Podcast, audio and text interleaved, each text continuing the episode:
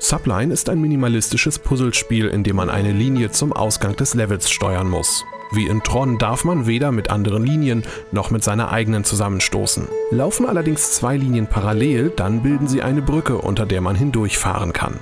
Anfangs ist das noch leicht, später muss man jedoch die Parallelen zunächst selbst malen, um an den Grenzen vorbeizukommen. Das Erkundungsspiel The Stranger verbreitet mit seinem coolen Soundtrack gleich gute Laune. Hier gilt es, die Geheimnisse einer seltsamen Insel zu erforschen, dessen Bewohner sehr skurril reagieren. Rund eine halbe Stunde dauert die Entdeckungstour mit seinen netten Hüpfpassagen.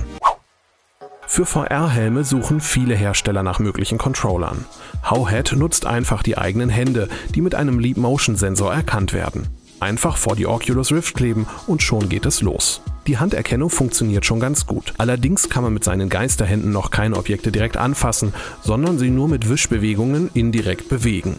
Im Spiel lassen sich so Spiegel für einen Laserstrahl positionieren. Die Idee ist klasse. Um aber richtig in die VR-Welt hineingreifen zu können, braucht man dann wohl doch einen mechanischen Controller.